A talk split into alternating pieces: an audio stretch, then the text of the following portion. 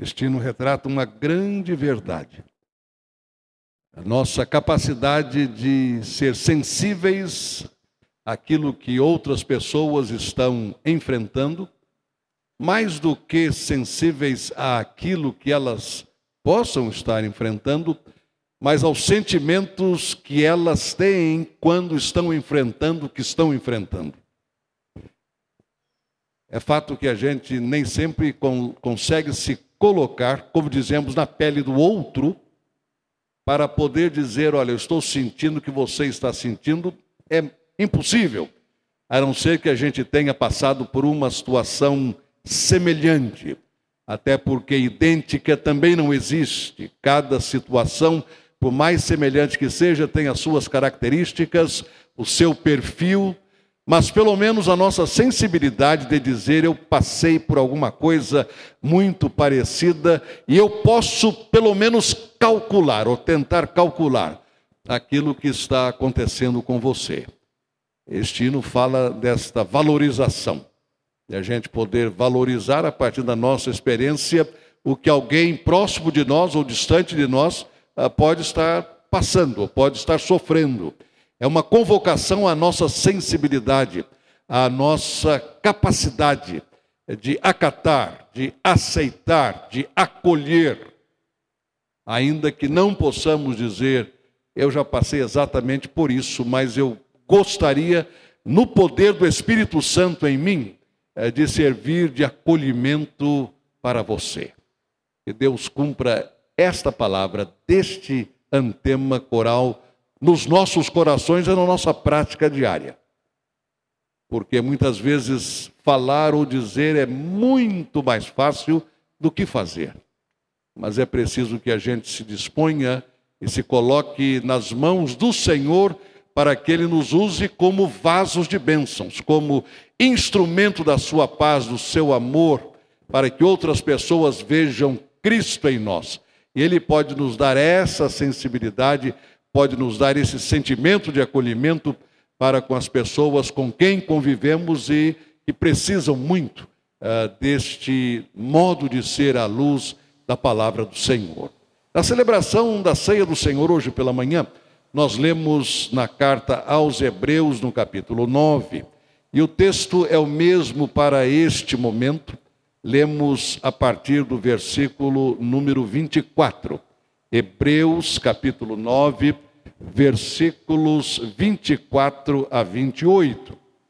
E a palavra diz: Pois Cristo não entrou em santuário feito por homens, uma simples representação do verdadeiro. Ele entrou nos céus, para agora se apresentar diante de Deus em nosso favor. Não, porém, para se oferecer repetidas vezes, como acontece, ou a semelhança do sumo sacerdote, que entra no lugar santíssimo todos os anos com sangue alheio. Se assim fosse, Cristo precisaria sofrer muitas vezes desde o começo do mundo, mas agora ele apareceu uma vez por todas.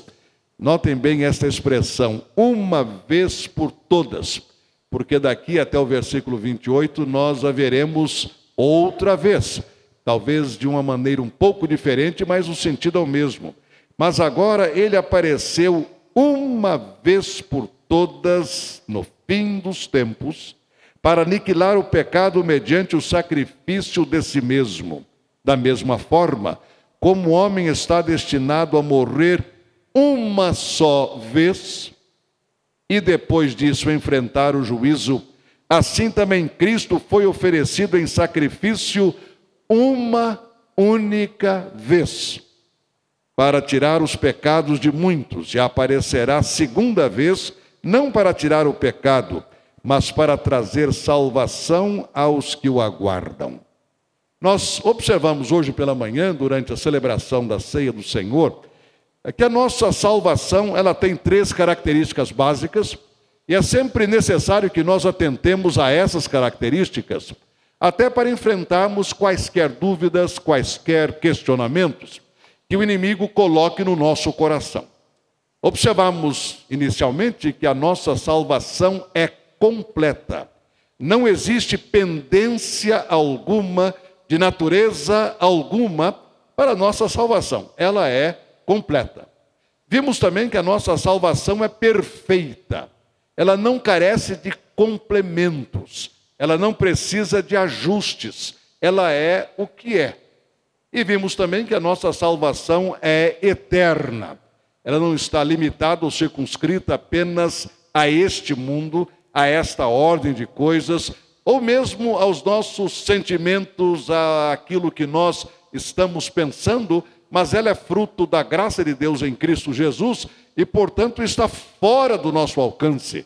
Nós aceitamos pela fé, recebemos o perdão para os nossos pecados, a purificação da nossa consciência, somos salvos e eternamente assim estamos.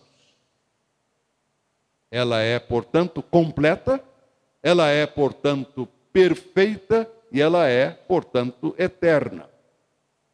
Daí a expressão de uma só vez, ou uma vez por todas, ou uma única vez. O Senhor Jesus, logo no início do texto, é comparado ao sumo sacerdote, mas com uma grande vantagem. Ele não precisou de entrar num santuário feito por mãos humanas todo ano usando sangue alheio. Não, ele não precisou disso, ou seja, sangue de animal, por isso é sangue alheio. Mas ele entrou nos céus, diz o texto, no santuário que está acima de nós, uma única vez, oferecendo o seu próprio sangue, tornando-se então o redentor de todos nós. Isto uma única vez. Daí, junto à mesa do Senhor que estava aqui colocada, foi dito com toda clareza que o Calvário, historicamente falando, não vai se repetir. Jesus morreu uma única vez e de uma só vez. Ponto final. Isso nos dá uma tremenda segurança de salvação, uma forte certeza de que as nossas vidas estão nas mãos do Senhor e jamais serão arrebatadas das mãos do Senhor. O próprio apóstolo Paulo, escrevendo aos Colossenses, no capítulo 3, ele diz que a nossa vida está escondida, a nossa vida está trancada, a nossa vida está fechada, cadeado nas mãos do Senhor. Então ninguém vai nos tirar das mãos do Senhor. Você está salvo ou salva, eu estou salvo pela graça de Deus, de maneira completa, de maneira perfeita e de maneira eterna. Graças a Deus por isso. Agora, dentro de todas estas características da nossa salvação, o autor nos diz no versículo número 27, da mesma forma, isto é, semelhantemente, tendo Jesus como pano de fundo, por assim dizer, caberá ao homem, ou ao homem está destinado morrer uma só vez e depois disso enfrentar o juízo. Em primeiro lugar, está mais do que explícito aqui no texto que não haverá sucessivas mortes, até porque não haverá sucessivas vidas. Segundo a palavra de Deus, nós nascemos uma vez, vivemos uma vez, morremos uma vez e depois disso vem o juízo. A vida que você tem é para agora. Não espere retomá-la amanhã, para em retornando a este mundo você poder aperfeiçoá-la mais. A sua chance é agora. A minha chance também é agora. A sua oportunidade é agora, a minha oportunidade é agora, porque está destinado a mim e a você morrermos uma única vez. O que quer dizer, está destinado a mim e a você vivermos uma única vez.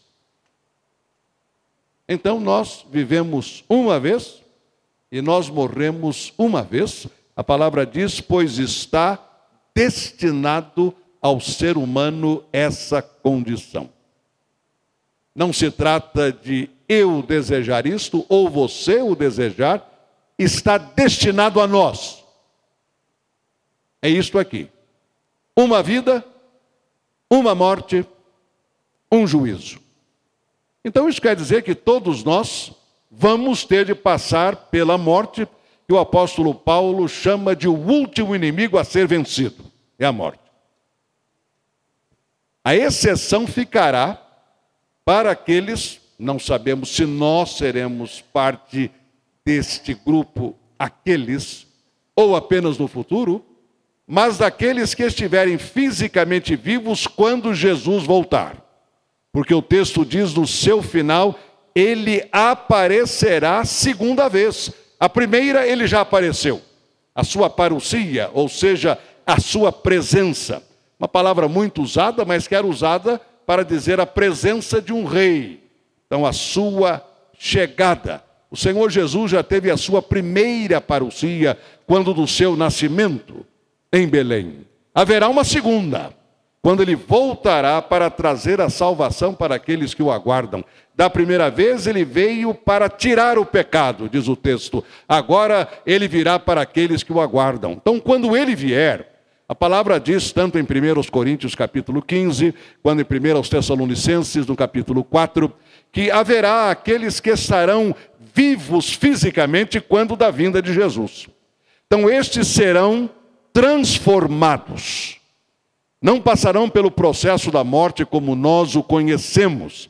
Então, haverá esta exceção por causa da volta de Jesus. Então, quantos estiverem vivos naquele momento, fisicamente vivos, serão transformados num abrir e fechar de olhos. E os que já estiverem fisicamente mortos serão ressuscitados. Mas, como princípio de vida, todos nós temos como destino a morte Desde quando lá no jardim do Éden os nossos primeiros pais desobedeceram a Deus, foram infiéis a Deus, e o Senhor já havia prevenido dizendo que a morte seria consequência da desobediência. Foram desobedientes, veio a morte, e esta morte nos alcançou a todos em todas as gerações. Em todas as épocas da história. Até este momento, não há alguém que tenha permanecido vivo e daqui até a volta de Jesus o mesmo acontecerá. Ninguém vai ficar. Se estiver vivo naquele exato momento, haverá uma transformação. Mas a morte é o nosso destino. É a palavra que diz, porque está ordenado ao ser humano morrer uma só vez. Então, que a minha atitude para com a vida e a sua atitude para com a vida seja a melhor possível, sempre à luz da palavra de Deus, porque outra oportunidade não teremos. É agora. Vamos ao começo dessa reflexão. Nós vamos viver apenas uma vez, até porque vamos morrer uma única vez. A segunda grande verdade é que o juízo nos aguarda. A palavra diz: vindo depois disso o juízo, ou está o homem destinado a morrer uma só vez e depois disso enfrentar o juízo, ou seja, o julgamento do Senhor. Na segunda carta de Paulo aos Coríntios, no capítulo 5, começando com o versículo número 1 até o versículo número 10, nós temos estas palavras eh, que se encaixam perfeitamente no que o escritor aos Hebreus acaba de afirmar. Sabemos que se for destruída a temporária habitação terrena em que vivemos, qual é esta temporária habitação terrena em que vivemos? É o nosso corpo, meu corpo, o seu corpo. A Bíblia chama de habitação temporária. Você e eu podemos viver uma vida longa, mas muito longa digamos, 110 anos. Estou esticando demais. Eu já conheço gente que chegou a 105, então estou dando mais 5 anos. Mas digamos que haja alguém com 140, não vou negar. Mas ainda assim vai ser curto. Vai ser pouco tempo. Você diz, mas que isso? Quem viveu 140 anos, se você pegar alguém com 140 anos bem lúcido, ele vai dizer isso para você: foi pouco tempo. Começou ontem. É pouco tempo. Sempre será muito pouco tempo. O salmista Moisés, no Salmo 90, ele diz isto, no versículo 10, falando sobre a brevidade da vida humana, diante da eternidade de Deus, ele diz: E nós voamos. Nós voamos. A gente pode nem pensar nisso, mas é verdade. A gente voa. Porque o tempo voa, não é que o tempo voa, nós é que voamos. O tempo está aí, 24 horas, 24 horas, 24 horas. Mas pense bem, nós já estamos no primeiro domingo de fevereiro, do chamado Ano Novo. Então, janeiro já foi, o dia 1 de fevereiro já foi.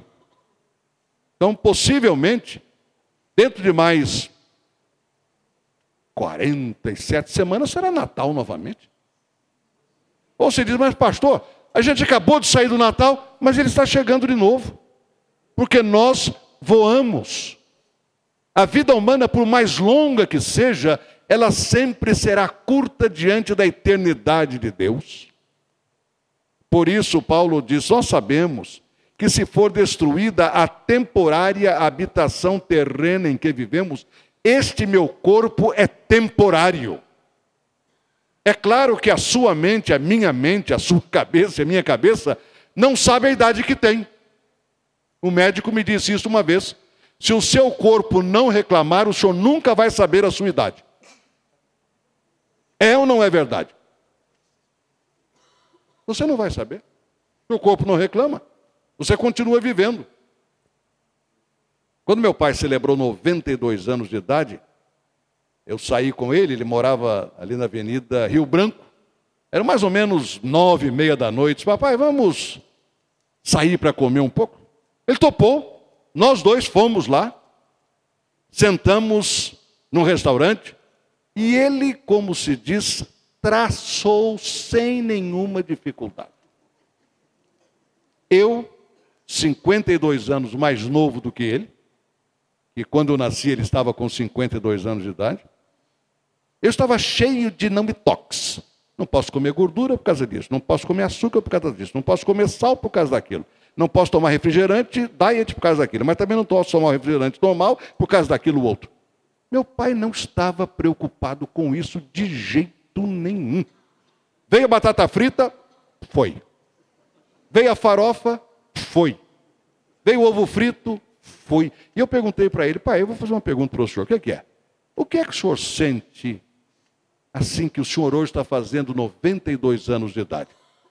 Ele disse: Eu nem penso nisso. Pronto. Pronto.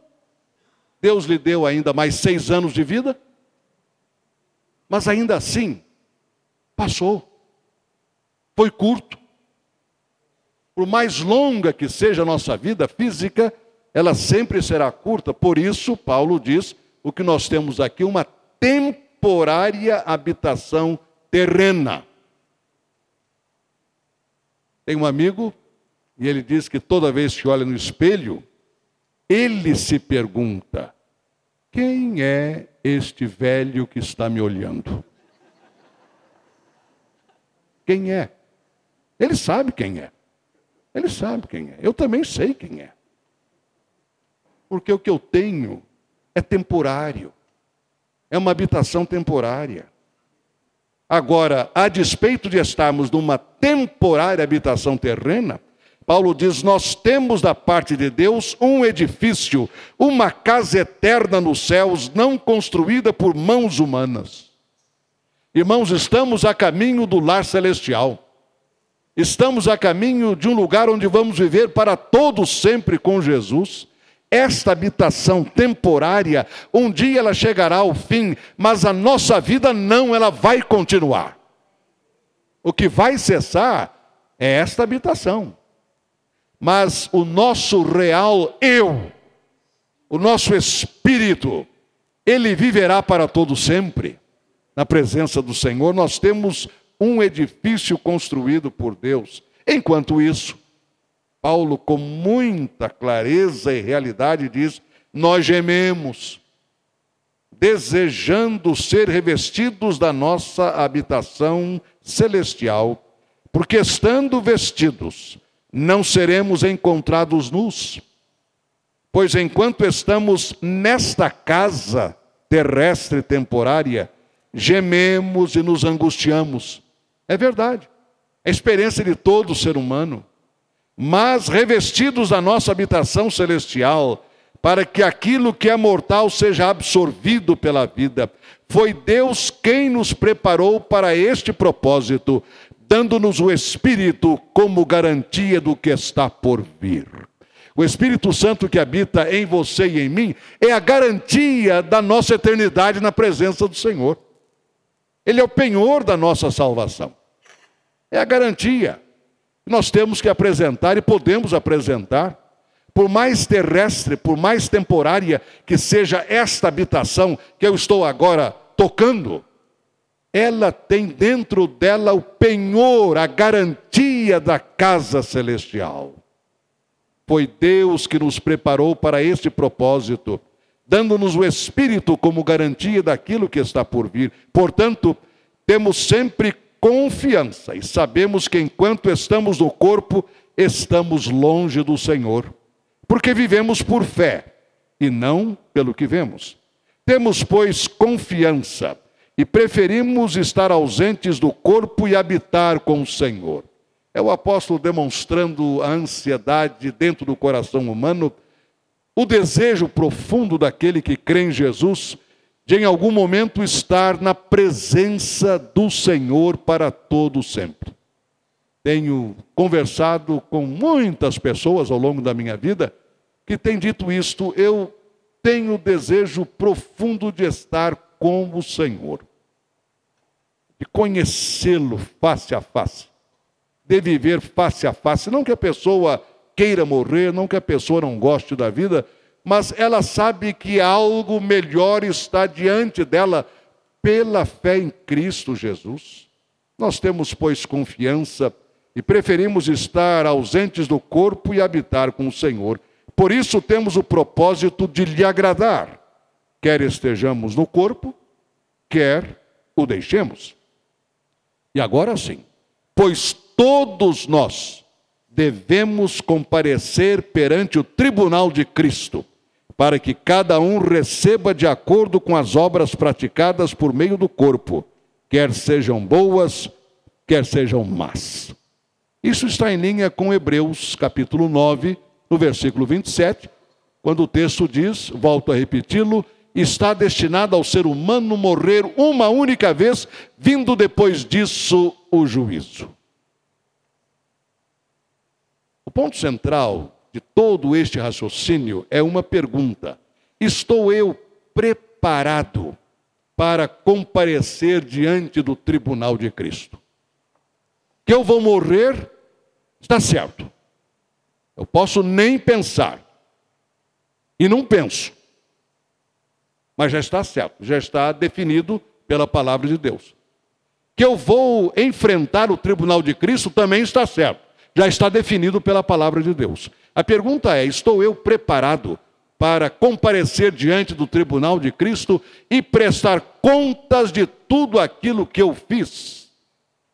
Aqui não diz o texto, não nos informa e sabemos que não vai acontecer, porque ele fala cada um vai comparecer. Então nós não vamos comparecer como líber.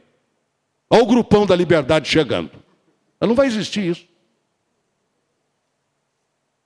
Nós todos compareceremos, mas individualmente. Não vamos comparecer como família. Os Vasconcelos estão chegando com o maior barulho. Isso não vai ser ouvido lá. Ninguém vai comparecer num grupo. A palavra diz porque cada um comparecerá perante o tribunal de Cristo. Agora, isto não precisa ser matéria para medo. Pelo contrário, através da fé é matéria para certeza, para convicção, que Jesus levou sobre si os meus pecados. Quando eu comparecer lá, não haverá acusação contra mim porque eu estou salvo por Jesus. Ele já levou na cruz os meus pecados. Eu comparecerei, porque a palavra diz que eu vou comparecer, mas o meu advogado já vai estar ali perto de mim. aquele que vai me defender porque ele morreu por mim. Ele não entrou no santuário com sangue alheio, ele entrou nos céus com o seu próprio sangue diante de Deus. E é por causa disso que eu vou também. Eu posso ir preocupado, eu posso ir tremendo, mas ele vai me dizer: pode vir, pode vir, a sua conta já foi paga completamente. Olha aqui, enquanto você vem, dá uma olhada no carimbo, cancelada. Não se preocupe.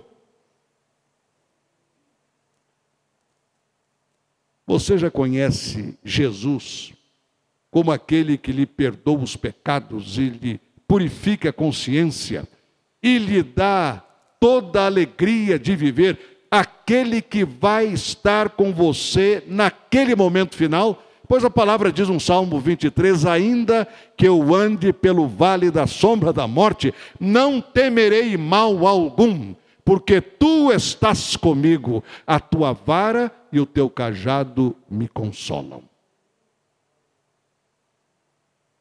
Essa tem sido a experiência de milhões em todo o mundo.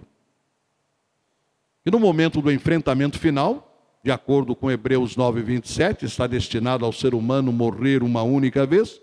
No momento assim em que a pessoa ainda tem alguma consciência, quantos têm manifestado naquele momento a firmeza de fé e dizem com clareza: O Senhor está comigo, não estou só.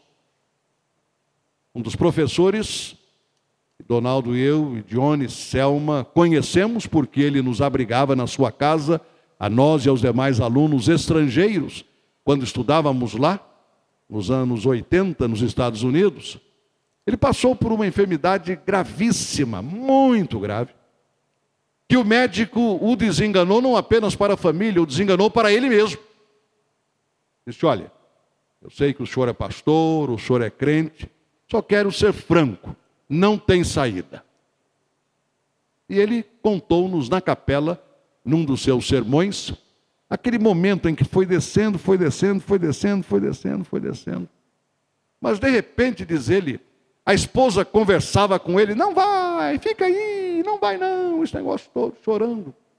E ele disse: Eu não queria voltar, não. Eu me sentia num estado de paz num estado de satisfação, num estado de bem-aventurança tal, que eu não quis voltar. Voltei porque foi da vontade de Deus. Testemunho dele, pessoal, de quem teve consciência até aquele momento, o que nem sempre acontece, claro, mas ele teve e se torna um exemplo para nós de que o cajado do bom pastor nos acompanha, nos conforta, nos consola quando atravessamos o vale da sombra da morte. Está ordenado ou destinado ao ser humano morrer uma só vez. Então vivemos uma só vez e morremos uma só vez. Mas também está destinado a nós vir depois da morte o juízo. Vamos comparecer perante o tribunal de Cristo, mas nós vamos comparecer salvos pelo sangue de Jesus, para recebermos as palavras dele, servo bom e fiel. Sobre o pouco foste fiel, sobre o muito te colocarei, entra para a alegria do teu Senhor. Isto, irmãos, está reservado para todos aqueles que seguem e servem a Jesus de todo o coração. E você não é exceção. Você está coberto pelo sangue de Jesus. Você está coberta pelo sangue de Jesus. Nada a temer, a não ser dentro dos limites da nossa própria humanidade diante do desconhecido. Mas uma coisa é certa: quando nós atravessarmos os umbrais da eternidade Cristo estará lá para nos receber e dizer: a casa é sua. A casa é sua. Aquele seu tabernáculo terrestre era temporário. Veja só o que eu preparei para você. Irmãos, não haverá preço para isto, pois a palavra diz que nós fomos salvos pelo sangue precioso de um cordeiro sem mancha, não por ouro, prata ou qualquer outro objeto precioso. A nossa salvação é muito mais do que uma afirmação, é muito mais do que um livro de doutrinas, é um relacionamento pessoal com Jesus. Eu pergunto a você, se você já tomou a decisão de seguir a Jesus de todo o seu coração. Se você pela fé já disse, Senhor Jesus, eu creio em Ti, eu me arrependo dos meus pecados, ter causado tristeza ao teu coração também me entristece.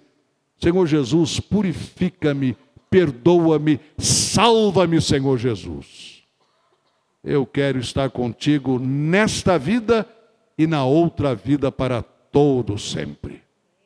Tu estarás comigo todos os dias da minha vida, pois a tua bondade e a tua misericórdia me seguirão todos os dias da minha vida.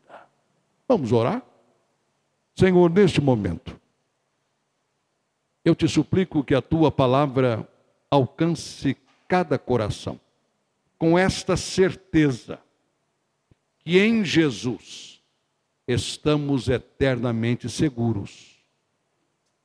Eternamente seguros. Não há medo para nós. Paulo diz: quem intentará acusação contra os escolhidos de Deus? É Deus quem os justifica. Quem os condenará? Pois foi Cristo quem morreu e ressuscitou.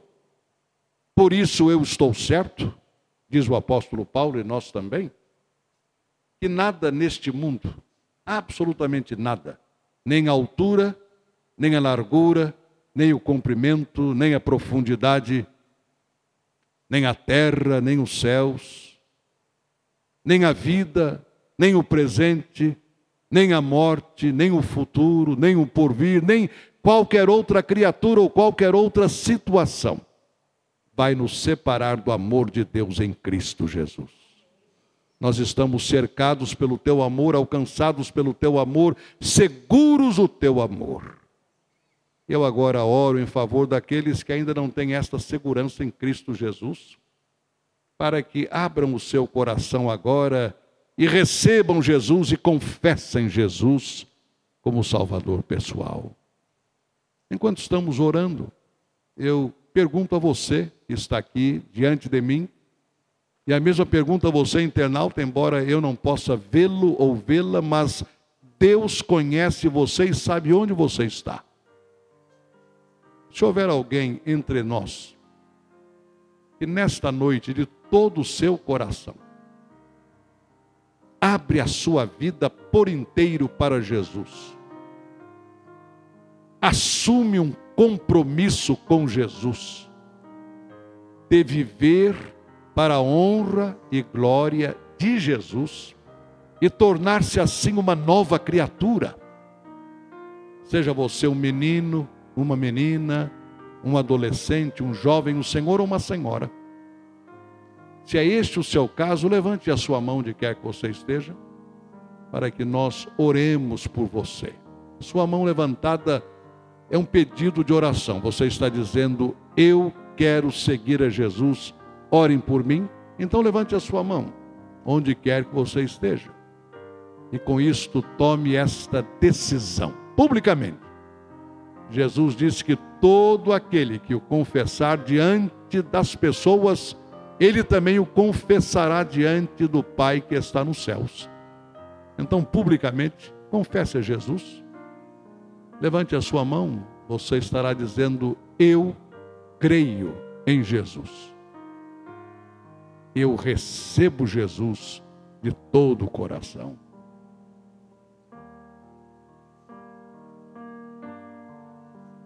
Há alguém entre nós que já recebeu Jesus, mas ainda não tomou a decisão do batismo. Tome agora a decisão de se batizar de dar a sua pública profissão de fé, Meu irmão, minha irmã, crente, mas não batizado ou batizada, levante a sua mão. Tome essa decisão agora. Eu quero receber o batismo. Eu quero dar a minha pública profissão de fé. Levante a sua mão. É, Deus abençoe você. Alguém mais que toma esta decisão de seguir a Jesus no batismo. Levante a sua mão de quer que você esteja.